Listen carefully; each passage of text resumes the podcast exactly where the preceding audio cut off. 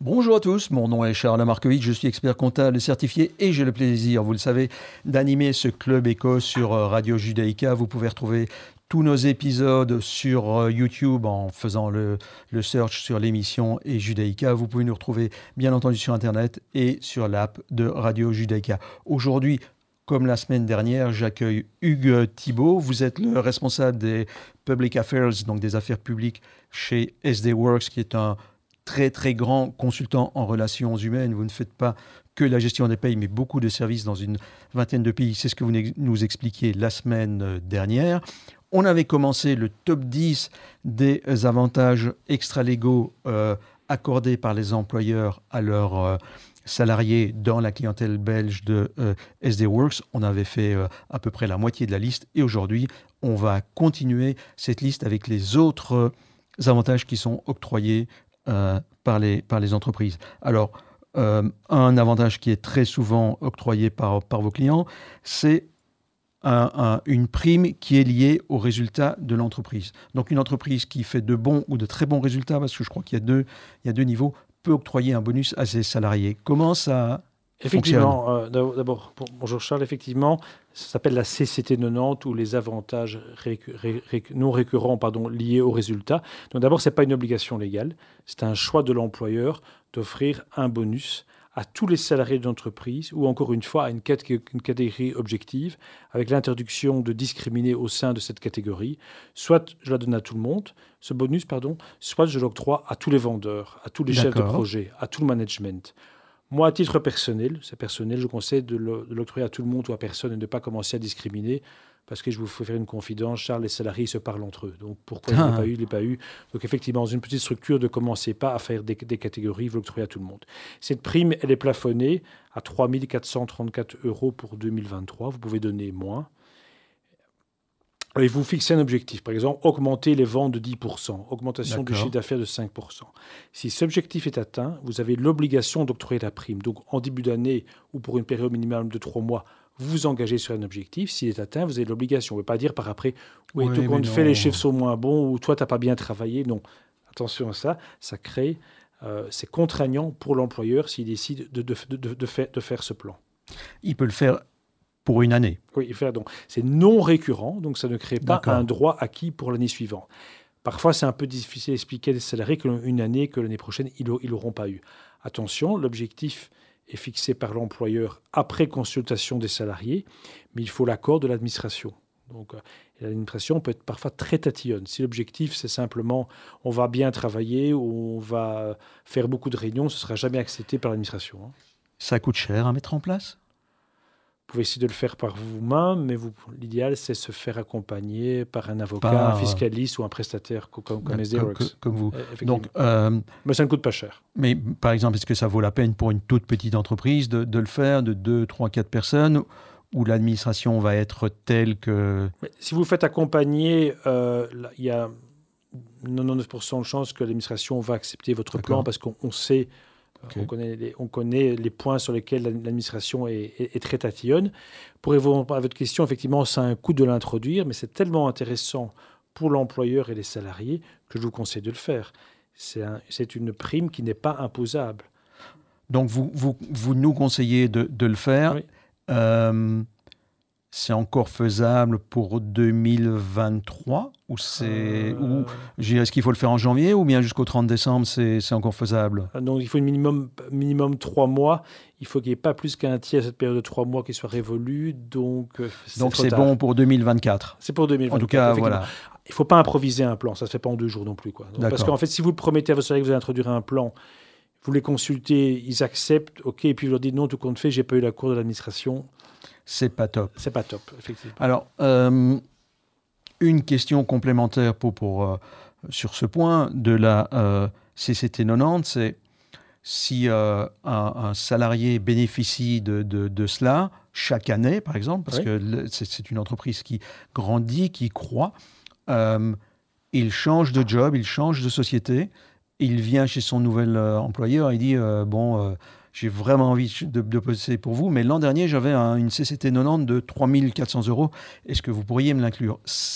Il peut l'exiger ou, il ne peut pas l'exiger? Est-ce que c'est une très bonne question? Et en fait, c'est un, nouveau phénomène. Avec l'individualisation du paquet salarial, on voit que de plus en plus de salariés négocient. Ils disent Moi, je veux ici, moi, je veux des remboursements forfaitaires de frais, je veux travailler de chez moi et je veux une indemnité de travail et je veux une CCT de Nantes. là, c'est totalement impossible pour l'employeur de s'y engager pour plusieurs raisons. Premièrement, l'employeur n'a pas l'obligation de l'octroyer. Deuxièmement, il faut l'accord de l'administration quant à l'objectif atteint. Troisièmement, il faut que l'objectif soit atteint. On ne peut pas garantir ça. L'employeur, pas conseillé ou mal conseillé, qui se dirait oui, effectivement, ce candidat, c'est la bonne personne, il me demande une CCT étonnante, je vais lui dire oui. Le problème, c'est qu'en s'engageant auprès de ce salarié, il s'engage soit pour tous ses salariés, soit pour une catégorie, objective. Il ne peut en aucun cas ne l'octroyer qu'à un salarié ou à quelques salariés d'une catégorie objective. Donc il est impossible, lors d'une négociation salariale, pour les raisons que j'ai évoquées, pour un employeur de s'engager sur une CCT de Nantes. Et ça peut avoir des conséquences importantes pour lui, dramatiques, avec un coût insoupçonné. Donc, surtout pas. Faites-vous conseiller. Faites-vous conseiller et, euh, pensez-y à... Avant avant et à court ou à moyen terme, mais pas la dernière. Euh, lors des négociations d'embauche, de plus en plus, on le voit, les salariés sont bien informés, ils ont préparé, ils savent négocier un paquet salarial, je pense, ce qui est nouveau, ils maîtrisent bien les outils. Vous aussi, quoi. Faites-vous accompagner, sachez ce que vous pouvez offrir ou pas. Ne commencez pas à octroyer une indemnité de télétravail à un salarié puis à personne d'autre, sans pouvoir justifier de manière objective pourquoi. Euh, Hugues, on, je suis un, petit peu surpris qu'on n'ait pas encore parlé des voitures de société, ni la semaine dernière, ni, euh, ni cette semaine, parce qu'on dit qu'il y aurait 400 000 voitures de société en, Belgique. Donc moi, je m'attendais à ce que la plupart des employeurs en octroient, si pas tout le monde, au moins à certains, euh, à certains de leurs euh, salariés. Alors, il n'y en a pas du tout ou il y en a quand même quelques-unes C'est dans le top 10 C'est top 7. Donc c'est, numéro 7. Donc voilà, on, on, y vient.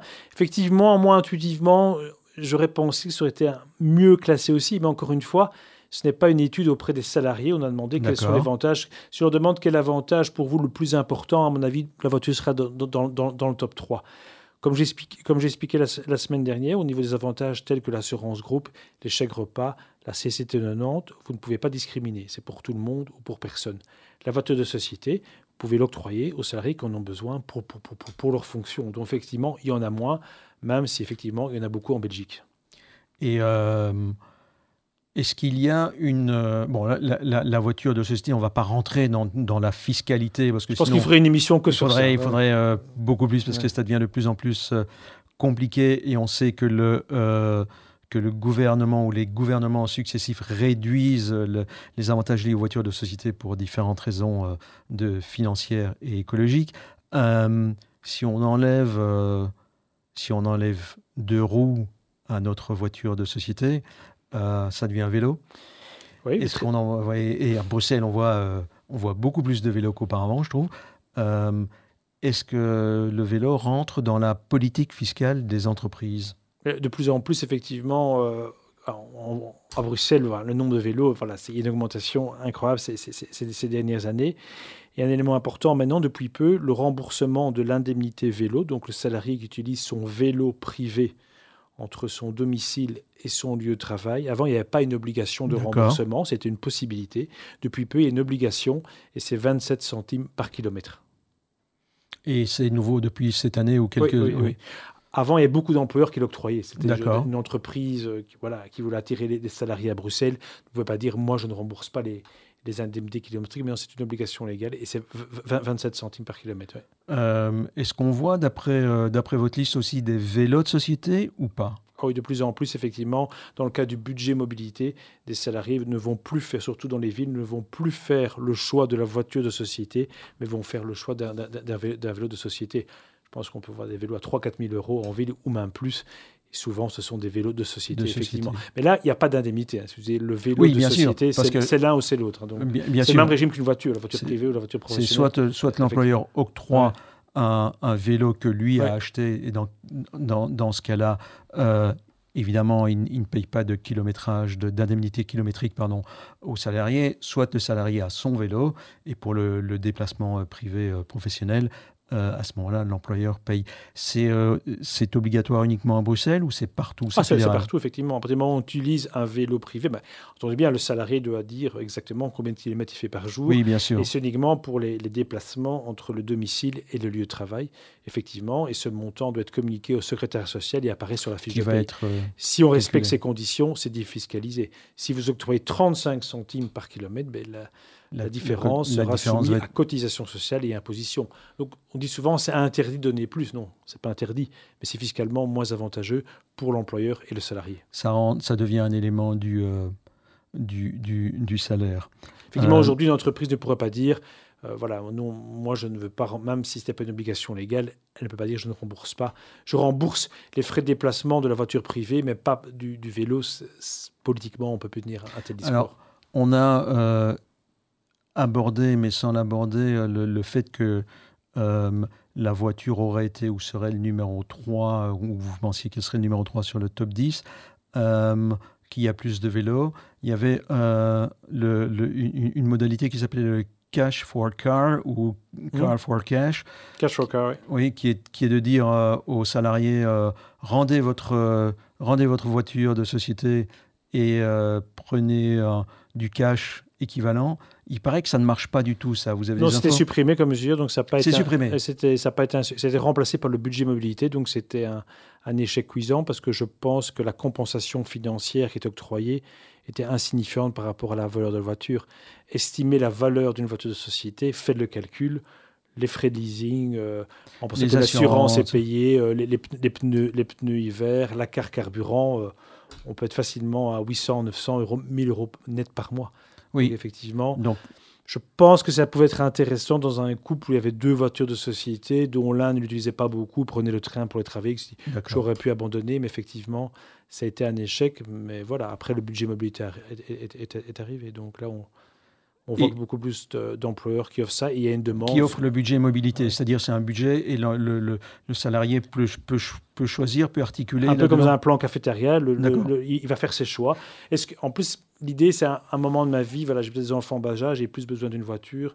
Les enfants ont grandi, je choisis une plus petite voiture ou je choisis un vélo. Donc c'est un peu.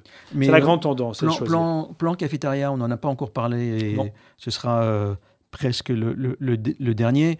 Euh, c'est quoi un plan euh, cafétéria? D'abord, c'est mis en place par l'employeur qui va proposer, donc il n'y a pas une obligation salariale pour les salariés d'accepter, certains peuvent accepter, d'autres non, de convertir une partie de leur rémunération en avantage. Donc par exemple, la prime de fin d'année ou une partie du salaire brut. Le salarié va perdre cette partie du revenu, mais il va choisir des jours de congé complémentaires, par exemple, un vélo, une assurance groupe. Et L'intérêt du système, c'est qu'en fonction du moment de sa vie, on peut faire des choix différents. À un moment, j'ai peut-être plus envie d'avoir plus de jours de congé. Et à un autre moment, après quelques années de travail, peut-être que j'ai peut-être pensé à une assurance retraite complémentaire. Et c'est pas compliqué ça pour les, pour les employeurs? Avant, c'était surtout réservé aux grandes structures. Maintenant qu'on voit avec l'individualisation du paquet charrette, de plus en plus de PME on recours à ce système. Et si je peux faire un petit peu de publicité pour Resurrect, si vous me permettez, chez nous, ça s'appelle le Flex Income Plan. C'est notre plan cafétéria qui s'applique également aux PME.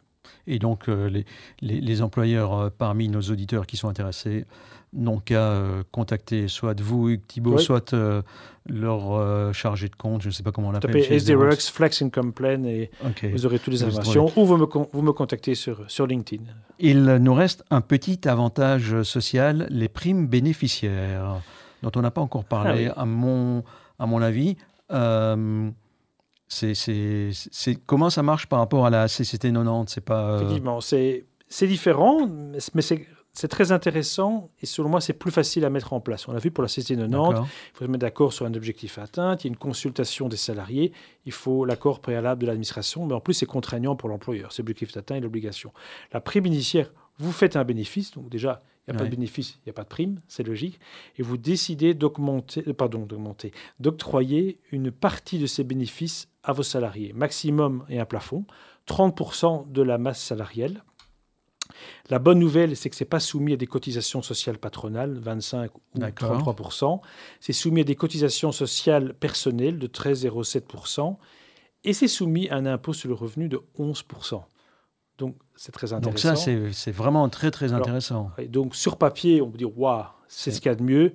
Mais il y a un bémol, et je Ah. vous laisse peut-être le deviner, Non. Charles, en tant que fiscaliste, non, Non, allez-y. C'est quoi Ça va être des dépenses non admises fiscalement? Voilà, Eh ben voilà, tout, voilà. euh, tout le, le monde n'est pas parfait, donc c'est très bon pour le, euh, pour le salarié, mais pour l'employeur, ça va être un peu moins intéressant. Donc, le DRH va plaider pour, peut-être que le CFO un peu moins. un peu c'est un peu l'idée, ce qu'on donne d'une main, on le reprend reprend d'une de autre. l'autre. Eh bien, ce sera euh, quelque part le mot de la fin de ce club éco. Hugues Thibault, euh, c'était vraiment un plaisir de vous recevoir. Je rappelle que vous êtes le responsable des Public Affairs chez SD Works, ce très gros euh, consultant en relations humaines en Belgique et dans 19 autres pays environ. Euh, chers auditeurs, pardon, chers euh, spectateurs, merci pour votre écoute. Vous pouvez nous réécouter tant que vous le voulez, cet épisode et les précédents, à nouveau sur l'app de Judaïka, sur euh, YouTube et les autres réseaux sociaux. Je vous donne rendez-vous à la semaine prochaine et nous allons parler d'intelligence artificielle. À très bientôt. Bonne journée à vous. Merci.